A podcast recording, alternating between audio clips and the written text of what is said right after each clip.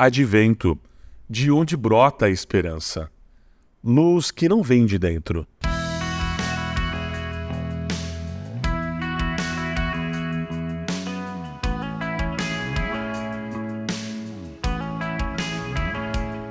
A maior parte dos comerciais de Natal, vitrine, mensagens que vemos nessa época do ano tendem a ser mensagens sentimentais sobre luz, amor, solidariedade. Contudo, quando vemos a mensagem de João Batista sobre o anúncio da vinda de Jesus, ela não é nada sentimental. O texto bíblico afirma que João veio como testemunha para testificar a respeito da luz que, vinda ao mundo, ilumina todo homem.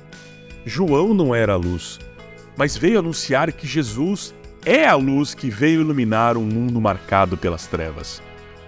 Trevas que nas Escrituras diz respeito à ignorância acerca de Deus e à maldade humana resultada do pecado. João sabia bem o que era viver num mundo marcado pela escuridão. Ele, sendo um profeta, ele experimentou injustiça, violência, uma prisão injusta, e até mesmo a morte por denunciar o pecado do rei Herodes. Essas realidades continuam bem presentes no nosso mundo.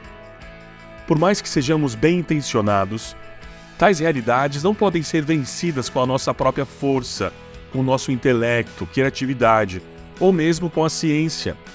Líderes políticos ou cooperação mútua também não conseguem. Não que essas coisas sejam ruins em si, mas elas não são suficientes para resolver o drama do pecado, incluindo a morte. O apelo que João faz não é um chamado solitário para unirmos nossas forças e vencermos os grandes problemas da humanidade, mas é para nos arrependermos, para nos rendermos ao verdadeiro Rei. A luz não precisa vir de dentro do homem, ela precisa vir de fora.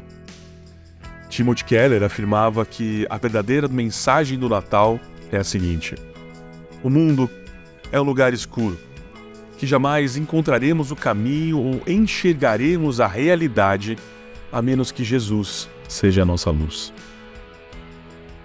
Receber esse grande presente requer de nós humildade, requer de nós reconhecimento que sem ele nós estamos perdidos. A boa notícia é que as trevas não prevalecerão contra a luz. A luz de Cristo não apenas dissipa a escuridão, mas revela a verdadeira vida, verdade, beleza.